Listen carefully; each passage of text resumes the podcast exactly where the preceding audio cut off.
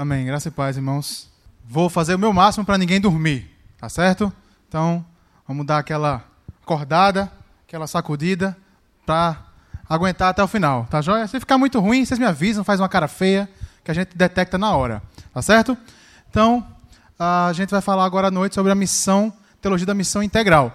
Ah, já digo de antemão que eu não vou me ater a questões de muita questão de data, de local. Se você já conhece um pouquinho da missão integral, você já deve ter ouvido falar sobre Lausanne, o Pacto de Lausanne, sobre a fraternidade teológica da América do Sul. Não vou me ater muito a isso. Vou me ater mais à questão de conteúdo, essas coisas facilmente a gente encontra na internet. Até os próprios teólogos da missão integral, eles falam muito abertamente sobre tudo isso. Então é muito tranquilo, certo? Então vamos começar. Edviges, por favor. Me perdoem que eu vou precisar ficar olhando para os slides, irmãos. Então, quem quiser, porventura, anotar ou faz, pensar de alguma forma, está aí a, a, o que a gente vai ver hoje, para quem quiser organizar um pouquinho melhor os seus pensamentos. Primeiro, a gente vai falar sobre algumas questões introdutórias que não dizem respeito à TMI em si.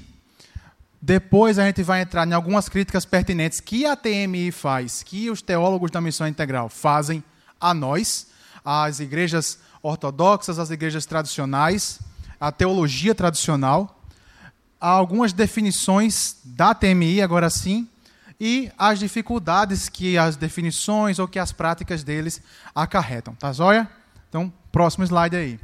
Primeiro, algumas questões introdutórias. Vamos lá, próximo slide. Pronto.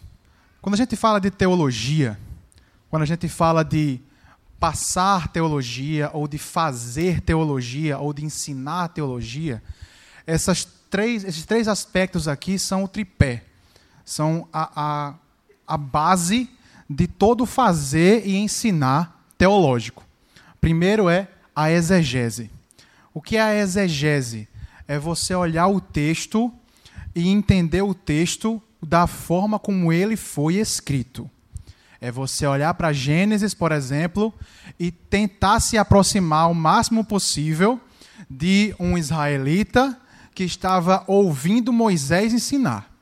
De um israelita que viu as tábuas da lei, que viu o, o mar vermelho se abrir, se fechar, e por aí vai. É entrar no contexto.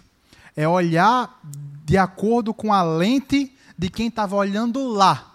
A gente não pode incorrer no risco de olhar para a Bíblia e atribuir um significado que ela não dá a si mesma. Por exemplo, uh, vinha conversando com o Marlon no carro a respeito disso. Às vezes o pessoal vai pregar, aí diz: Ah, eu já tenho uma mensagem, eu só quero, saber, só quero o texto agora, né? O pastor João Paulo deve ter ouvido muito isso de outras pessoas, né? Então, eu já sei o que eu quero falar, só falta o texto. Aí o cara quer falar de evangelização e vai lá para Apocalipse e pega o texto que diz: Eis que estou à porta e bato. Aquele texto não tem nada a ver com evangelismo. Aquele texto, João está escrevendo às igrejas. Ele está falando para crente. Então, ele não está falando de evangelismo. Então, isso é uma violação à exegese. Ok? O segundo passo é a hermenêutica. A hermenêutica, ela, e tudo isso que eu estou falando, tá, gente, é uma coisa bem simples, bem introdutória. Isso tudo aqui são várias cadeiras de seminário para cada uma dessas. Então, a hermenêutica ela trata basicamente da interpretação do texto. Quem estudou direito ou alguma coisa parecida também tem a hermenêutica porque tem a interpretação da lei. Por exemplo, quando Paulo fala aos coríntios do uso do véu, isso é, é uma questão hermenêutica muito forte. Porque qual é a exegese daquele texto? a exegese aqui Paulo estava falando aos Coríntios, era Paulo que estava falando, ele estava falando ali especificamente das mulheres, ele estava mandando que elas usassem o véu na igreja. Isso é exegese. Outra parte da exegese que vai ajudar na minha interpretação é entender que aquele contexto era um contexto, era uma cidade uh, portuária, e quem já tem um pouquinho mais de vivência sabe o que é que isso quer dizer que é uma cidade portuária, que é uma cidade que atrai muita prostituição. E naquela época a prostituição não era apenas prostituição, ela era prostituição cultural. Ela estava relacionada ao culto, à atividade de culto. Muito obrigado, meu irmão. Ela estava a, associada à atividade de culto. As pessoas iam no templo e faziam uso desses serviços para cultuar os seus deuses. Então, isso é uma parte da exegese. E aí vem a hermenêutica. Por que, que Paulo manda usar o véu? Ora, era um princípio de respeito, era um princípio de submissão, era um princípio de pureza. Porque as prostitutas, normalmente, elas tinham cabeça raspada para evitar pegar piolho. É simples elas estavam em contato com homens de todos os lugares do Oriente Próximo ali, da Ásia Menor, de um monte de lugar ali, e para não pegar piolho, para não pegar doenças é, é, contagiosas, para evitar isso, raspava-se a cabeça. Então, quando você olha para a carta de Paulo aos Coríntios com essa visão, você tem a capacidade de interpretar melhor que o princípio ali é um princípio de submissão, de pureza e de respeito. Então, quando a gente traz para o nosso para os nossos dias, a gente tem que fazer uso do terceiro ponto ali, que é a homilética. A homilética, basicamente, é trazer do texto para o público. É trazer o princípio. Eu posso trazer um pedaço da exegese, foi isso que a gente fez agora, e, posso e tenho, tenho que trazer um pedaço da hermenêutica, tenho que trazer a interpretação do texto. Ó, oh, esse texto ele diz isso, isso e isso. E o princípio por trás disso é isso. Qual é a aplicação para os nossos dias hoje? Isso tudo que eu fiz faz, que eu falei agora faz parte da homilética. É vir desde o texto até o público. É passar para os irmãos aquilo que o texto de, passou, passar o princípio, a verdade eterna que tem nas Sagradas Escrituras. Então, tudo isso faz parte da homilética. Por que, que eu trouxe isso aqui? O que é que isso tem a ver com o TMI? Patrick, por favor, me ajude, não estou entendendo nada. Edviges, manda o próximo slide aí, por favor. Primeiro, tudo isso que a gente vai falar, irmãos, tudo isso que tem se falado nesses dias, é uma questão de hermenêutica. É uma questão de interpretação. É o óculos, é a lente que você usa para olhar para o texto. Porque tem gente que olha para o texto de Coríntios e diz: não, a mulher tem que usar véu até hoje. Tem que usar. Se não usa, está pecando. Mas não é isso o princípio por trás do texto. Não é isso que está dizendo. Tem algumas coisas na Bíblia que são mais diretas. Quando diz não matarás ou não assassinarás, creio eu que é uma tradução mais correta, é a mesma coisa lá e aqui. Dá no mesmo. Quando diz não terás outros deuses diante de mim, é a mesma coisa. Mas a gente a maioria das coisas na Bíblia a gente tem que trazer uma interpretação. Tem que dizer isso quer dizer isso. Então é um problema de hermenêutica. É a forma como interpretamos o nosso texto. E isso afeta a nossa vida de forma prática. Vou dar um exemplo. Jó. Na época de Jó, ah, que aconteceu? Jó perdeu os bens, os filhos, dinheiro, posse, tudo. Qual era a hermenêutica dos amigos de Jó? Você pecou. Porque eles tinham uma ideia de um Deus que era utilitarista, que é uma ideia comum na antiguidade, até hoje. Se você fez bem, Deus vai lhe recompensar. Se você fizer mal, Deus vai lhe castigar. Era a ideia que eles tinham mas o livro inteiro nos mostra que eles estavam errados. E, de fato, uma das, das temáticas do livro de Jó é essa: é a verdadeira religiosidade. É mostrar que os amigos de Jó estavam errados na sua interpretação. E o próprio Jó também estava. Ele só no final é que ele vai entender. O livro fala de sofrimento, sim, mas ele usa o sofrimento para falar de uma coisa muito maior. O livro não é só sobre sofrimento. Então, a hermenêutica daquele pessoal era essa. Se pecou, Castigo. Se fez bem, vai dar tudo certo. Tranquilo até aqui? Algum questionamento? Quem quiser, pode interromper, tá? Pode dar um sinal que a gente vê. Pronto. Então, o primeiro passo para a gente estabelecer uma teologia é a hermenêutica. Nós, já, que não é mistério para ninguém, nós temos a nossa hermenêutica, que é a hermenêutica reformada. Nós temos o que a gente acabou de cantar aqui, Confissão de Fé de Westminster, os catecismos maior e menor a nossa igreja, a nossa eclesiologia, ela é moldada a partir desses símbolos de fé, que por sua vez são interpretações fiéis das Sagradas Escrituras. Eles são lastros no qual a gente se apoia para não cair nas heresias que a gente está falando aqui esse tempo todinho, nessas noites de sábado e tarde também. Quando a gente fala de igreja, a partir da hermenêutica vem a contextualização. O que eu acabei de dizer. Normalmente os textos da Bíblia precisam ser contextualizados, mas mais do que isso. Eles precisam ser contextualizados e aplicados ao nosso, ao nosso contexto.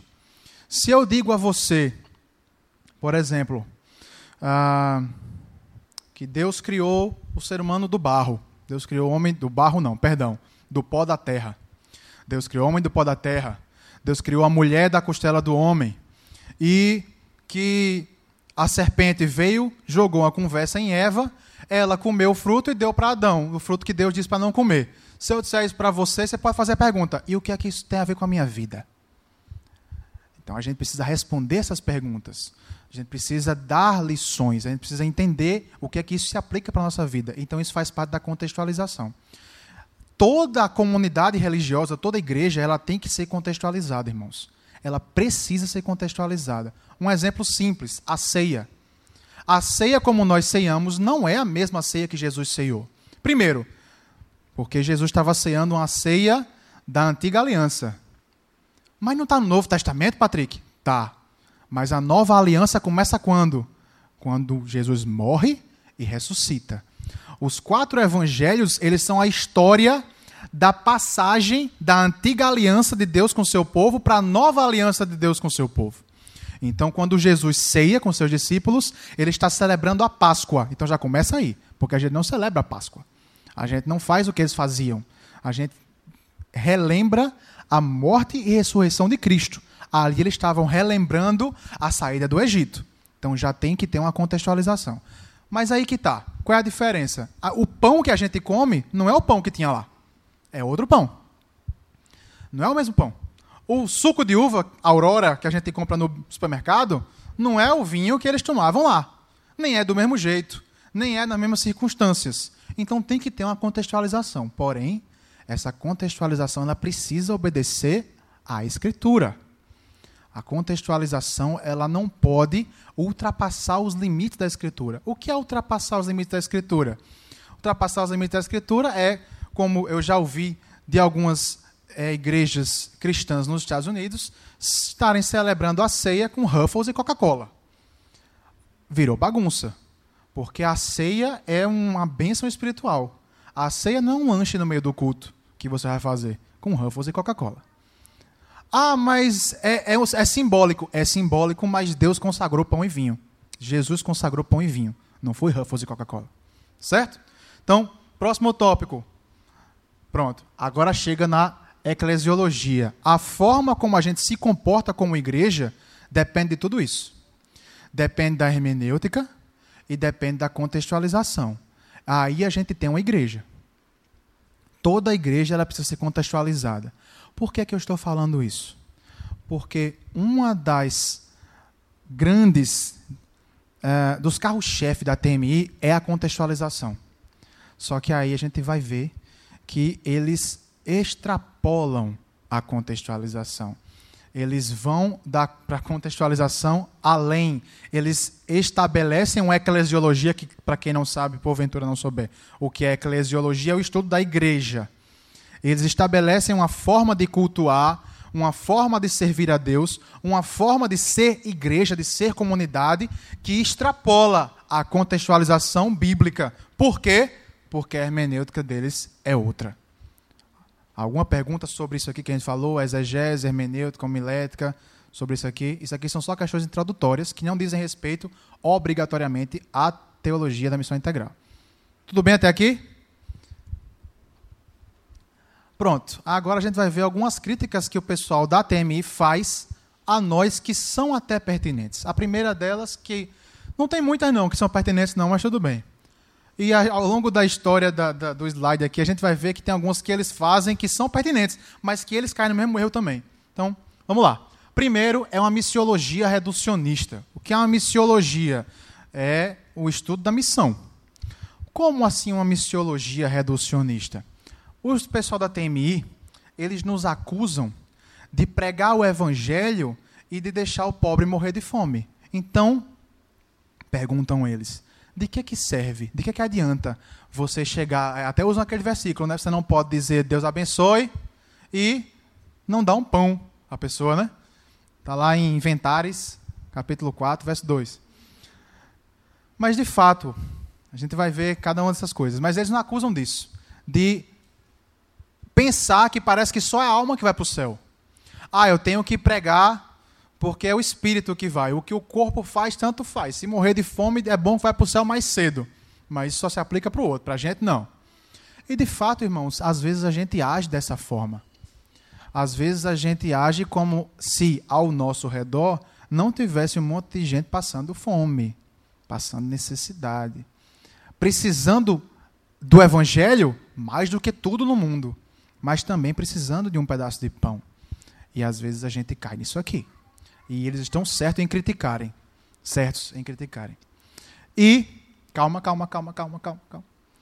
E a falta de ação das igrejas tradicionais. Isso aí não é só uma questão nossa como indivíduo, mas uma questão, às vezes, como igreja. Irmãos, justiça seja feita. Quem diz que presbiteriano não evangeliza não conhece a história. É simples assim. Quem diz que evangelização é coisa de arminiano é porque não leu uma página da história da igreja. Porque o primeiro povo que ia chegar aqui para pregar o evangelho foram os calvinistas. Foram os primeiros, 1557, amando de Calvino, a pedido de Villegagnon, que estava aqui no Rio de Janeiro. Ele mandou uma carta para Calvino e pediu para que ele mandasse gente para vir para cá. E vieram. Dos que vieram, a maioria foi expulso de volta, porque quando chegou aqui, o, o cara que era o comandante, que era Nicolás Duran Villegagnon, ele viu que era diferente a teologia, que tinha umas coisas diferentes, ele não gostou e disse: vocês podem pegar o rumo da rua. Vieram para cá e a maioria voltou. Ficaram cinco. Dos cinco que ficaram, quatro foram martirizados, sufocado, asfixiado ou jogado num precipício, porque nem forca tinha aqui na época ainda. 1557. Não tinha nem forca. Ele foi jogado do, do, de uma falésia para morrer lá embaixo. E um que sobreviveu é porque ele era alfaiate. Então, os primeiros, eles precisavam dele. Primeiras pessoas que chegaram aqui para pregar o evangelho foram os huguenotes, os discípulos de Calvino. E muito mais. Lá na frente, 1800 e alguma coisa, me faltou a memória aqui, chega aqui Ashbel Simonton para pregar o evangelho. Passa aqui poucos anos, morre de febre amarela. Perde sua esposa, depois morre. Mas a gente está hoje sentado no legado de Simonton. Então, quem fala que presbiteriano não prega, não leu a história. Mas, às vezes, a gente peca nesse aspecto aqui. Às vezes a gente foca nossos nossos esforços aonde não precisa de pão. Não que isso seja um critério, mas às vezes a gente faz isso um critério. A gente, eu não vou aqui não, porque eu acho que o pessoal aqui vai ficar muito intimidado de vir para a igreja. Acho que eles não vão querer vir, porque tem ar-condicionado, o prédio é grande, o povo está todo mundo bem vestido, né? A gente faz, é, é, a gente é muito bom em fazer desculpa. Então, às vezes, a gente deixa, a gente deixa de pregar o evangelho para uns e prega só para outros. Então, aí, solta lá. Mas, o cuidado com o pobre, o cuidado com o necessitado, ele é bíblico. Então, vamos ler o que, é que diz aqui Isaías. Leia comigo. Isaías 1, 15, 17.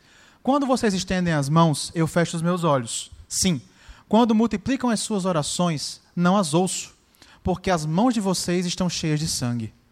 Lavem-se, purifiquem-se, tirem da minha presença a maldade dos seus atos, parem de fazer o mal, aprendam a fazer o bem, busquem a justiça. Agora ele vai explicar o que é parem de fazer o mal, aprendam a fazer o bem e busquem justiça. Ele vai explicar o que é isso.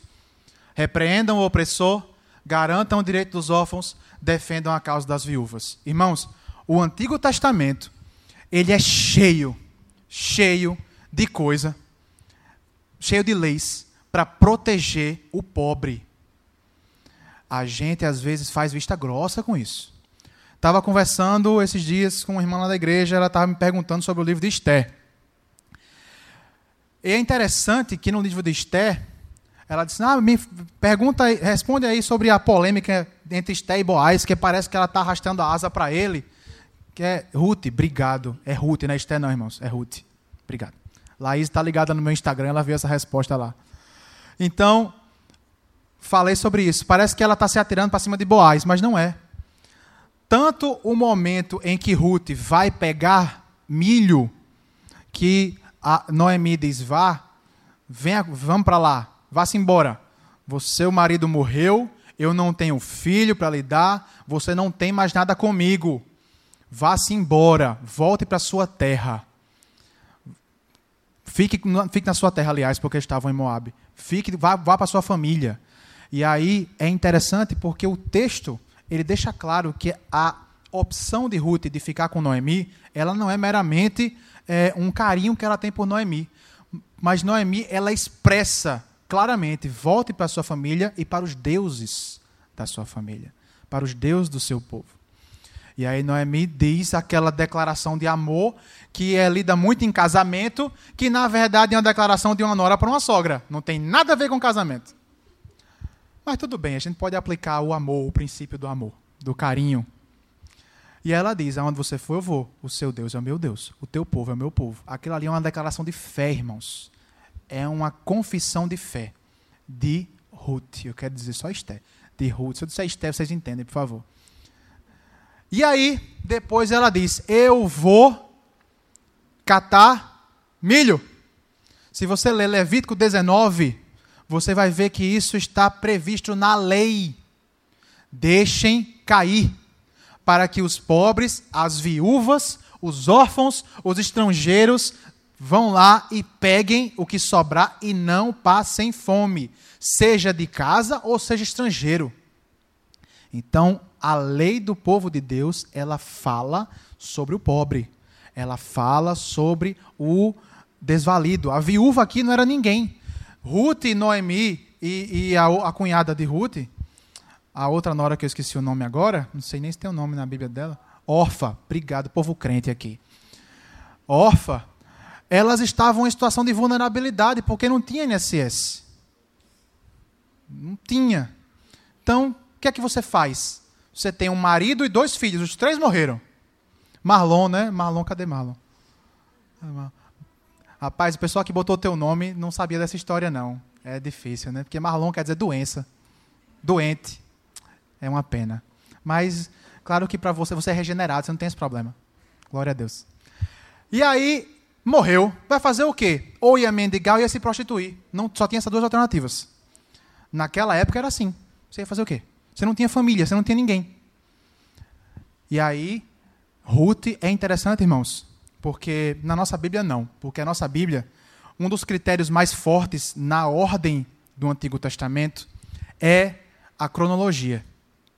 E cronologicamente, a narrativa de Ruth está junto, está dentro do livro de Juízes, dentro daquele período de tempo onde os juízes governavam Israel.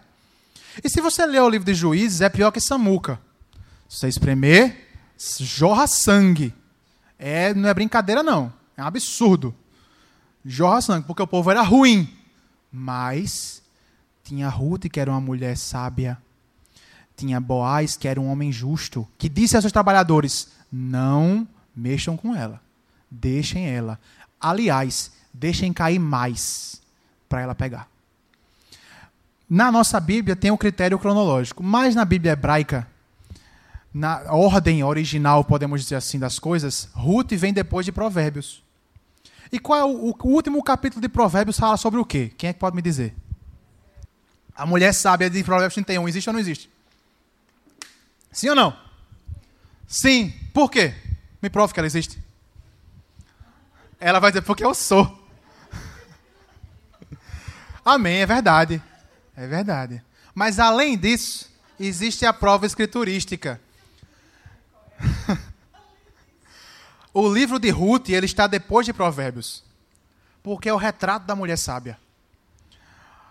Tem um conselho para a mulher sábia. O livro de Provérbios todinho fala da mulher sabedoria e da mulher estultícia, da mulher loucura.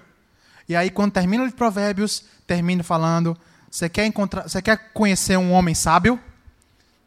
Olha a mulher dele. olhe com os olhos de Jesus Cristo. Com os olhos de pureza. Veja se ela é sábia, se ela é diligente, se ela é submissa, ou veja se ela é desleixada, se ela é rixosa, se ela é briguenta. Aí você vê se o cara é sábio ou não. Esse é o critério do judeu do Antigo Testamento para dizer se o cara era sábio ou não. E aí Ruth é o símbolo da mulher sábia, que vem logo depois de Provérbios. E isso tudo, irmãos, está dentro de um contexto de severa pobreza, que Deus está preocupado com isso. Mas, Patrick, isso é coisa do Antigo Testamento. Se você olhar 1 João, vamos olhar lá. Não está no slide não, mas vamos abrir a Bíblia. 1 João, capítulo 4. Diz assim: Quem não ama, não conhece a Deus, pois Deus é amor. Nisto se manifestou o amor de Deus em nós, em haver Deus enviado seu Filho unigênito ao mundo para vivermos por meio dele. Nisto consiste o amor não em que nós tenhamos amado a Deus, mas em que Ele nos amou e enviou seu Filho como propiciação dos nossos pecados. Amados, se Deus nos amou de tal maneira, nós também devemos amar uns aos outros. Se você continuar lendo esse texto, ele vai dizer o que é que é amar uns aos outros. Eu vou deixar para você fazer isso depois. Vou entregar isso agora não. Mas, voltando para cá, de fato, o, o amor, o cuidado com o necessitado, ele está permeando, ele permeia todas as Sagradas Escrituras. Todas as Sagradas Escrituras. Aqui o povo tá, Deus está dizendo que o povo é injusto, porque eles pervertem o, o direito do pobre, porque eles negam o direito do pobre. Alguma pergunta até aqui? Algum questionamento? Alguma dúvida? Alguma colocação? Certo. Isso foram, isso, estas foram as críticas que o pessoal da TMI faz a nós que são pertinentes. As críticas, os teólogos não, mas as críticas são pertinentes e a gente deve refletir nelas. Mas agora vamos continuar. Agora as definições de o que vem a ser a bendita da. Peraí, segura aí. Pronto. calma, um de cada vez. Do que vem a ser a TMI. A primeira das definições que as pessoas usam é a etimologia. O que é isso? É o significado da palavra. Os proponentes da missão integral, eles disseram: a missão da igreja está capenga. A missão da igreja, ela é parcial. Ela não contempla o ser humano como um todo. Ela não contempla as necessidades básicas do ser humano. Ela não contempla aquilo que o ser humano precisa também. Começou bonito, depois degringolou. Então eles entenderam que precisavam reformular a teologia da missão, que a missão precisava ser agora integral. Como é que seria essa missão integral? Que ela, ele vai para o seu, a sua alma, vai pregar o evangelho para a sua salvação, mas também vai lhe dar um pedaço de pão para você não passar fome. É essa a ideia deles de missão integral. A nossa missão ela deve ser integral? Sim, claro, mas não desse jeito que eles querem. Nós temos que entender que o ser humano não vai para o céu só a alma. A palavra de Deus diz que nós vamos ter um corpo semelhante ao de Cristo. E Cristo comeu, Cristo andou com os discípulos, Cristo foi tocado pelos discípulos, foi reconhecido pelos discípulos, conversou. Ah, mas ele atravessou a parede. Ele ainda é Jesus, irmão. Ele ainda pode fazer essas coisas. Mas ele tinha um corpo. Certo? E nós vamos ter um corpo também. Porém, o pessoal vai muito nessa linha de que, ah, o que é missão integral? É você cuidar da alma e do corpo. Mas aí os próprios, o tal do. Tá gravando? Tá transmitindo? Tá não, né? Ah, beleza, ótimo. O tal do Ed Renekiewicz, do herege Ed Renekiewicz, porque se estivesse gravando eu ia ter que falar com mais calma do herege Ed Renekiewicz, ele vai dizer, ele vai criticar isso. Olha, se nós fizermos uma creche, é missão integral. Mas se nós fizermos um encontro de casais num hotel cinco estrelas, aí não é missão integral. Mas por que não é missão integral? Se você está cuidando das pessoas do mesmo jeito. Então, existe um viés.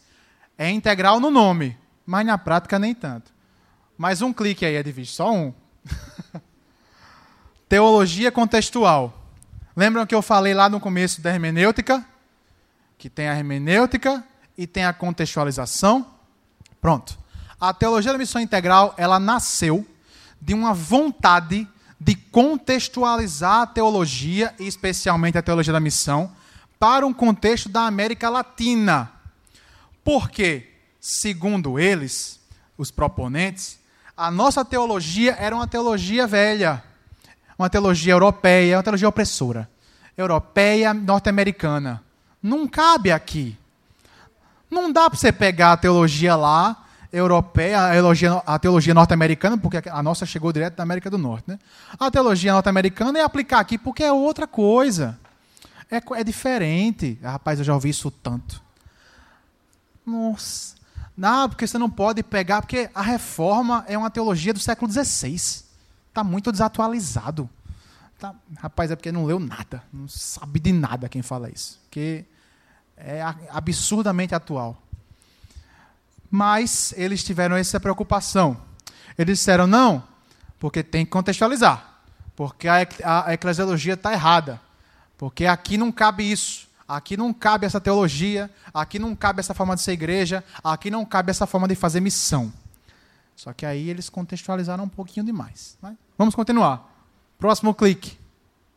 Pronto, uma coisa que eu queria falar antes é justamente isso. Eu vi, agora eu esqueci quem foi o bendito. Eu acho que foi Ariovaldo Ramos. Ele disse: Vocês podem ver, está naquele programa Vejam Só, tem no YouTube. Tem uma entrevista, acho que é mais de uma hora com ele. Você não precisa ver tudo, não, porque não, é, é perder tempo. Ele fala: Você não pode pregar o evangelho e pregar um evangelho numa favela e não levar uma assistência. Você não pode. Foi o que ele disse. Uma coisa é você entender que aquele povo precisa. E você dizer, não, nós vamos pregar, mas nós vamos levar uma assistência. Por quê? Nós vamos levar uma assistência? Porque o povo precisa. Mas outra coisa é você colocar em pé de igualdade o evangelismo com a ação social. Como é? Isso, juntar uma coisa e igualar, porque é igual. A evangelismo é igual ação social. Uma ONG que está fazendo bem a crianças, que está cuidando de órfãos, que está cuidando de drogado, ela está aqui no mesmo nível ó, da evangelização. Então, foi isso que eles fizeram com a hipercontextualização. Então a gente tem que tomar cuidado. A TMI, irmãos, ela parece muito bonita. Porque ela tem uma cara de piedosa, ela tem uma cara de bondosa, de gente boa. Vai, mas vai ajudar o pobre, que mal há nisso? O mal é esse. É dizer que você dá um pedaço de pão é a mesma coisa de você dar o evangelho. Aí não. Aí pegou pesado. Passou no limite. Aí já virou Ruffles com Coca-Cola. Certo? Próximo. E aí você tem a teologia coringa, que é o a missão integral. É uma grande teologia coringa. Por quê? Porque você tem gente que é liberalzão, você tem gente que é mais daquele meio evangelical ali, mais é, batista, assim, mais liberal. Eu falo batista porque é mais independente e transita entre o, o, o, bem tradicional e o bem moderno. Então, Batista ele, ele vai para esse, esse, esse lado. Por exemplo, o Ed René é Batista. Até onde me consta, posso estar errado. É Batista, né? Pronto.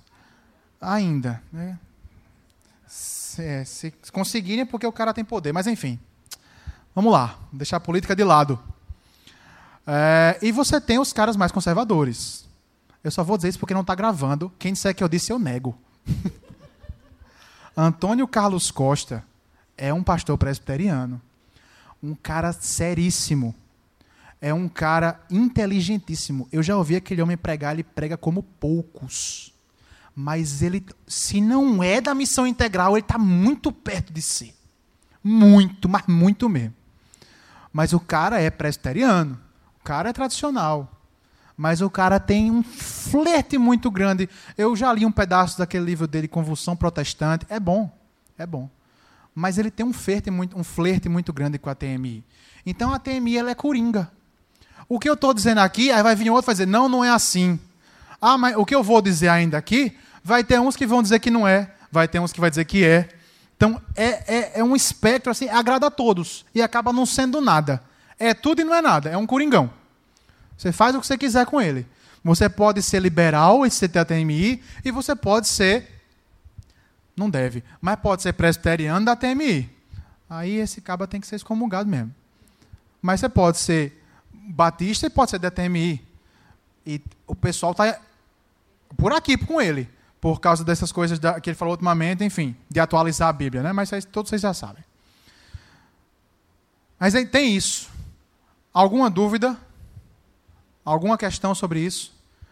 Então, não sei se vocês repararam no slide de capa desse tópico, eu coloquei um alvo e várias flechas que nenhum acerta o alvo, né? Não precisa voltar não, Edvige. Não precisa voltar não, porque deu muito trabalho, que esse slide aí está muito trabalhoso. Mas basicamente é isso. Essa é a imagem que eu quero que vocês entendam da TMI. Ela diz muito e não diz nada.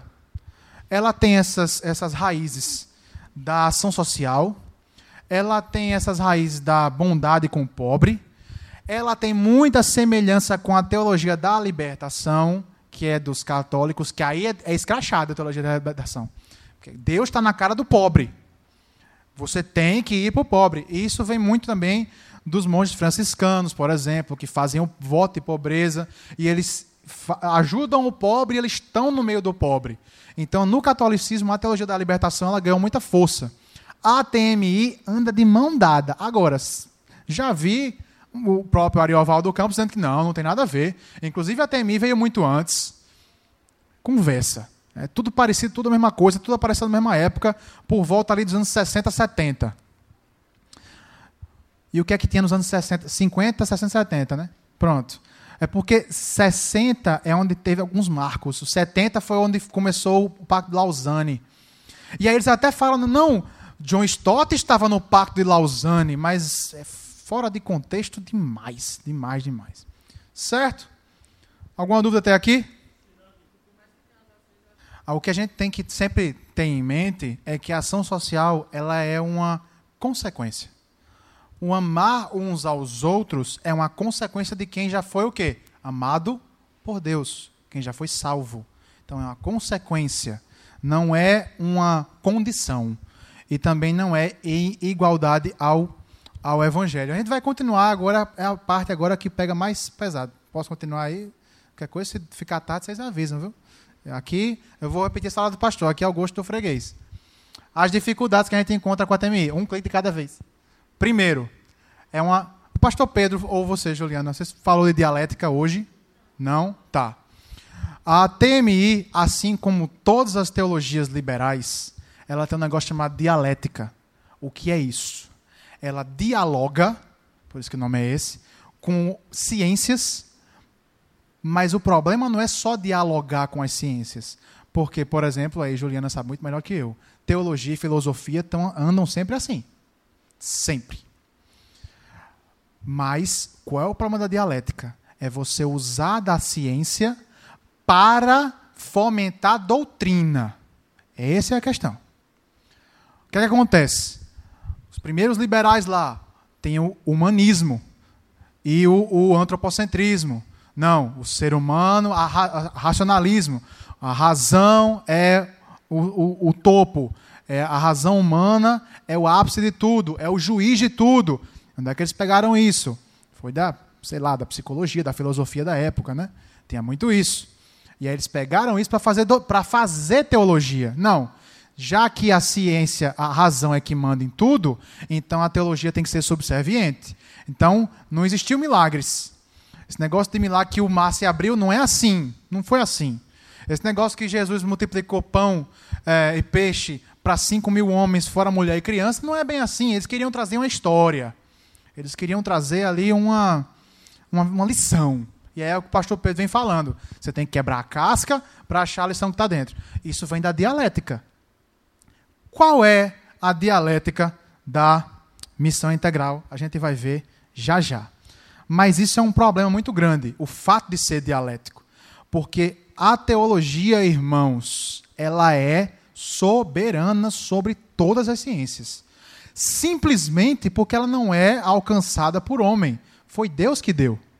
Se foi Deus que deu, não tem conversa. Se Deus diz.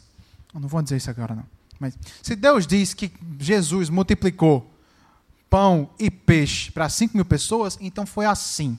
Não invente, não queira rodear. Foi isso que aconteceu. Ok? Então, um dos problemas da TMI é a dialética. Próximo. Pronto. Agora a gente chegou no canto que eu falei lá no começo. Eles são reducionistas. Eles são integrais só no título. Mas para eles, como o próprio Ed René observou, para eles só vale quando é, mexe com pobre. Quando você, se você faz uma escola é, de alto nível, de alta qualidade, particular, não, não, isso não é missão integral. Mas você não está fomentando o conhecimento, você não está melhorando o, o, ser humano, você não está servindo, não, mas não é missão integral. Ah, se você faz um, como ele falou, o exemplo que ele falou lá, um encontro de casais num hotel cinco estrelas, isso é missão integral? Não, não é missão integral porque não está mexendo com o pobre. Então eles acabam se tornando reducionistas, reducionistas. Eles são altamente incoerentes com aquilo que eles dizem. Eles dizem que o evangelho tem que ser integral, que a missão tem que ser integral, mas eles só olham para um aspecto: é o pobre. Se não mexer com o pobre, se não ajudar o pobre, se não favorecer o pobre, se não cuidar do pobre, o evangelho está incompleto. A ideia é essa. Então, isso é um problema absurdo. Absurdo. E aí, próximo. Materialista. Qual é a filosofia que a TMI dialoga? Me diga você, Signe. É, não. O materialismo do seu amigo lá. Marxista. Exatamente. Os, o pessoal do TMI vai dizer que não. Mas é. O, qual é o problema disso, irmãos? Quando você inverte as coisas, quando você coloca a assistência junto com o evangelho, o que é que está por trás disso? Que a nossa esperança é aqui. Como a gente, a gente falou aqui esse tempo todinho, é uma consequência, se faz, se ajuda. Mas quando você coloca isso como o, a razão de ser da igreja, então a perspectiva mudou a perspectiva de salvação mudou. Porque agora é como se o céu fosse aqui. É como se a, a, a é um, um termozinho que alguns teólogos usam, que é o escatom imanente, a imanência do escatom. Quem já, tu já ouviu isso aí? Então me diz o que é. Exato. Isso. Redimir a cultura. Já ouviram esse, essa expressão? Pronto. É, literalmente, o é, escatom imanente Imanente é algo que você toca. E escatom tem a ver, é uma palavra grega que quer falar últimas, quer dizer últimas coisas. Então é você trazer as últimas coisas, o apocalipse, os novos céus, nova terra, para cá. E aí, irmãos, isso é um problema sério, porque desde o Éden, o homem, desde a saída do Éden, o homem tem tentado, por fim da força, voltar ao Éden. Isso é um problema. Só que o homem tem tentado fazer isso com seus próprios esforços. E isso é o quê? É religião pagã. Está entendendo a gravidade do negócio? Também, você acreditar que as coisas vão melhorar, não vai melhorar não. Tá aí as guerras mundiais, Primeira e Segunda Guerra Mundial, mostrar que o ser humano não evoluiu nada. Evoluiu porcaria nenhuma. Só fez piorar. Não venha dizer que foi a China, não. Tá, tá botando para fora o negócio que tá, já estava dentro. Né? Exatamente. A ruindade, como é? Laís, normal. Voltando para cá, irmãos. Então, isso é um problema, essa trazer trazer o, a esperança, a nossa esperança para cá é um problema sério. Isso é isso é característica de religiosidade pagã, de o homem buscar Deus, de o homem por sua força ir atrás do que é perfeito, certo? Então, tem uma citaçãozinha do nosso amigo Ariovaldo Ramos sobre isso aí. Eu queria que vocês lessem comigo. Então, o que foi que mudou com a chegada do reino? Ele está falando de Jesus aí. Mudou a economia. Eu não sei onde é que ele achou isso, mas ele achou. Mudou a economia. Agora a proposta é a solidariedade e o alvo é a igualdade. A gente viu que no Antigo Testamento já tinha esse alvo da solidariedade, só que não era nada imposto. Era da bondade do povo e de obediência em conformidade com a lei de Deus. Calma, Signe, respira. E o alvo é a igualdade. Depois eu te passo a fonte. Mudou. Tem uma foto? mudou a relação de trabalho. Segunda coisa que mudou. Mudou primeiro a economia e mudou a relação de trabalho. Mudou a relação política. Três coisas que mudaram. Voltando para cá, deixa seguir lá. Agora, o sujeito não é eleito para assumir o poder. Por quê? Porque poder é opressão. Marxista. O sujeito é eleito para assumir o serviço. Se a igreja ganha essa consciência, a igreja se torna profeta dos profetas e se torna o grande arauto da justiça. Pastor Ariovaldo Ramos. A igreja se torna profeta dos profetas se entender o quê? que mudou a relação política, mudou a relação de trabalho, mudou a relação, mudou a economia e agora a gente não, não é, ninguém é eleito para ter poder, porque isso é opressão. É eleito para servir. Está vendo o problema? E isso ele está associando com a chegada do reino. O que é a chegada do reino, irmãos? Jesus.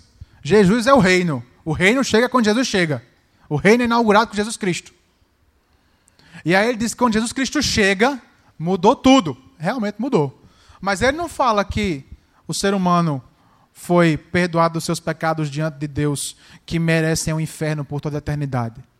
Ele não fala que o ser humano tem a possibilidade de viver com Jesus Cristo por toda a eternidade, nos séculos dos séculos, num lugar perfeito e com a plenitude de Jesus Cristo em companhia nossa. Não. Ele fala que tem que mudar nossas relações econômicas, servis e essas coisas aí. Isso é um um dos maiores expoentes da TMI no Brasil hoje. Próximo tópico: contextualista. Irmãos, no começo da palestra, quem ainda lembra, quem ainda não está dormindo, o que foi que eu falei? Toda a igreja precisa se contextualizar. Nós nos contextualizamos, a nossa ceia é contextualizada. A nossa prática eclesiológica é contextualizada.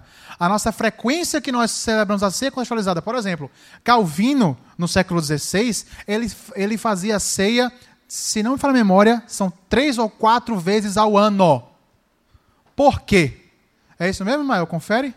Obrigado. É sempre bom com, confirmar com os universitários. Por quê?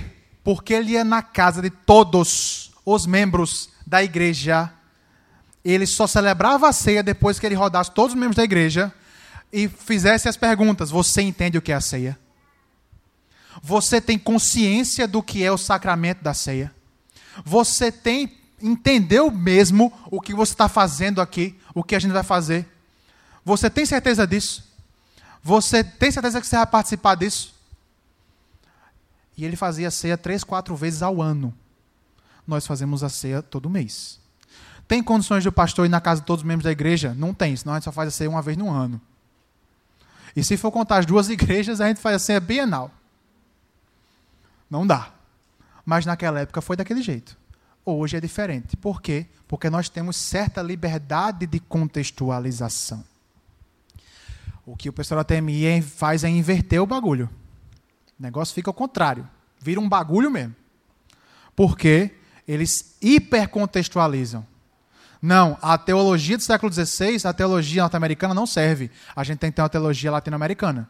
A gente tem que ter uma teologia nossa, que fale com o pobre, que fale com o latino. O cantor não, o, o, o natural da América Latina. A gente tem que ter essa teologia para nós. E aí existe essa hipercontextualização. Que se você não pregar para o pobre, se você não, não ajudar o pobre, você não está pregando. E por último, a escatologia imanente, que foi o que a gente acabou de falar. Crer que o mundo pode ser libertado. Coloca para mim, por favor, Edviges, as, essa citação aí do, de um dos mestres da, da TMI. De fato, é um dos maiores, só um minutinho. Um dos maiores proponentes da TMI é ele. Sobre uh, crer que a libertação, crer que pode ser libertado. Deixa eu só ler isso aqui, aí eu uma das necessidades mais urgentes da igreja atualmente é a fé no poder do evangelho como uma mensagem de libertação. De quê? Do pecado? Não. Do juízo? Não. De quê? Do mundo visto como um sistema sob domínio dos deuses da sociedade de consumo, criada pela tecnologia ocidental. Não é um pecado. É o consumo criado pela tecnologia ocidental. Na, exatamente. Na maior não há maior contribuição que a igreja possa dar para a humanidade que o Evangelho de Jesus Cristo e seu poder libertador. A última frase é verdadeira. Mas libertador de quê? Disso aí? Não. Do pecado. Mas para René. Isso aqui eu peguei do livro dele, é Missão Integral, é, lançado pela Ultimato.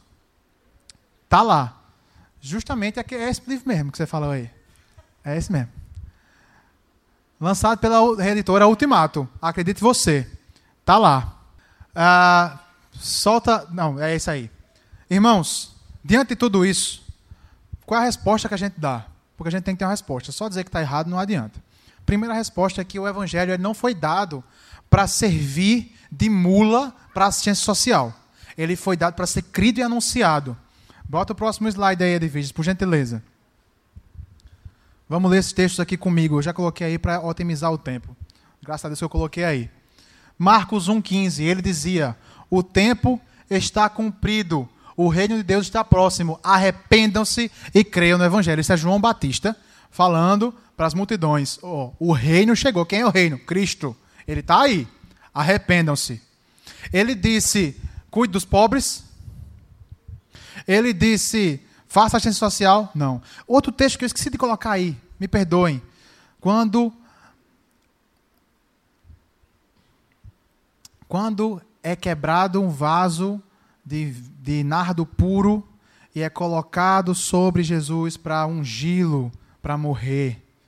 Aquele vaso, aquele nardo era valiosíssimo.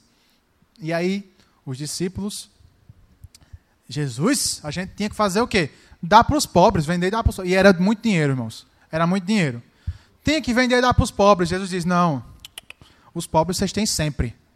O que ela fez vai ser lembrado. Não tem nem nome a mulher. Tem nem nome.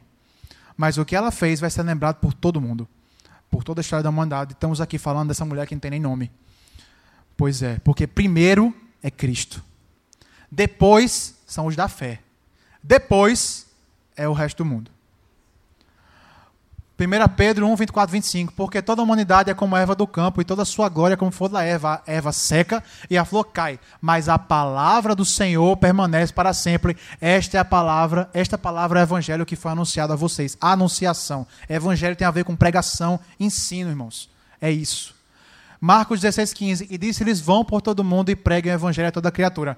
Normalmente, quando se pega isso aí, ou Mateus 28, o povo para muito no, no verbo ali que é um verbo chato para burro quando você estuda exegese, estuda grego, é ó, horrível. É difícil que só, porque uns vão dizer isso aqui, outros vão dizer aquilo ali. Mas a gente tem que ver além disso. Além do verbo, do id. É id? É indo? Não sei. O mais importante não é isso. Jesus mandou fazer o quê? Pregar, ensinar e batizar. Pronto. Irmãos, qual é a missão da igreja?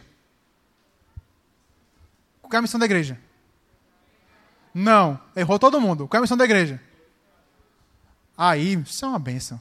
A missão da igreja é glorificar a Deus. Como é que a gente faz isso? Agora sim. Pregando, ensinando, evangelizando e, e batizando. É isso que a gente tem que fazer. Qual é o fim principal do homem? Glorificar a Deus e alegrar-se nele para sempre. O fim principal da igreja é o mesmo, é a glória de Deus. Tudo existe para a glória de Deus, irmãos. O resto é por tabela. Como é que a gente vive para a glória de Deus? Obedecendo a Jesus. Próximo ponto. Vai antes que Ana me tire daqui a força. Vai. O evangelho é para, o evangelho foi dado para ser crido e anunciado. E qual é a finalidade? A salvação da condenação do pecado. Próximo slide. E esse é o último. Romanos 1,16, por não me do evangelho, porque é o poder de Deus para a salvação de todo aquele que crê. Primeiro do judeu e também do grego. Irmãos, o evangelho não é mula. O evangelho não é um meio. O evangelho é um fim. Para quê? Para a salvação. Um meio para a salvação, né? Mas não é um fim para fazer outra coisa. Ele é um fim em si mesmo, pregar o evangelho. Anunciar o evangelho. Lucas 177 para dar ao seu povo conhecimento da salvação por meio de quê? Da remissão dos seus pecados. Foi para isso que Jesus veio. Não foi para dar comida aos pobres. Ele fez isso? Fez. Mas é engraçado que Jesus multiplicou pães, Jesus é, transformou água em vinho, Jesus fez um bocado de coisa. É, curou doente, expulsou demônio, mas depois, quando ele começou a pregar, até os discípulos chegaram para ele e disseram, Senhor, Está meio pesado aqui. Jesus falou o quê? Quem quiser ir, vá. Está pesado? Tchau. A porta da rua é a serventia da casa. Aí Pedro, que tinha seus momentos, né? Às vezes ele estava para lá, às vezes estava para cá. Mas, Senhor, para onde é que a gente vai se só o Senhor tem o quê? Palavra de vida eterna. É isso que é o Evangelho.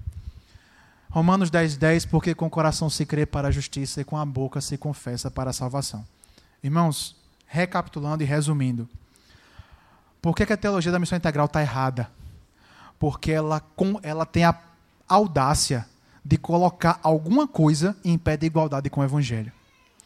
Ela tem a pachorra de dizer: você não pode pregar para o pobre se você não vai alimentar o pobre. Ah, mas você não pode ir na favela só dizer Jesus te ama. Eu concordo. Você não pode chegar para ninguém e dizer Jesus te ama. O bichinho está com sono. Eu vou terminar, eu prometo. Você, Jesus te ama. Irmãos, a gente não pode chegar para qualquer um e dizer Jesus te ama, não, porque aí não sabe. A gente tem que chegar para as pessoas e pregar o evangelho e dizer: você quer ir para o céu ou para o inferno? Talvez com um pouco mais de delicadeza. Mas essa é a mensagem do evangelho. E a TMI faz isso ao contrário. Tem uma roupagem muito bonita, muito piedosa, muito bondosa mas por trás disso tem toda uma filosofia marxista, sim. Tem uma filosofia materialista, sim. E tem uma filosofia utilitarista, sim. Então é muito, muito cuidado quando vocês ouvirem aí por aí teologia da missão integral, porque é tudo isso. Algum questionamento, alguma pergunta, alguma colocação? Então vamos orar? Senhor nosso Deus, eterno Pai, muito obrigado pela tua palavra, Senhor. Muito obrigado, Pai, porque o Senhor nos trouxe até aqui hoje. Muito obrigado pela misericórdia que o Senhor tem de cada um de nós, nos iluminando, nos instruindo e nos livrando, Senhor, dos enganos, das heresias que nos rodeiam. Muito obrigado por tudo, Pai. Nos dá uma noite de paz, nos leva em paz para nossos lares. Em nome do teu filho amado Jesus Cristo que te oramos. Amém.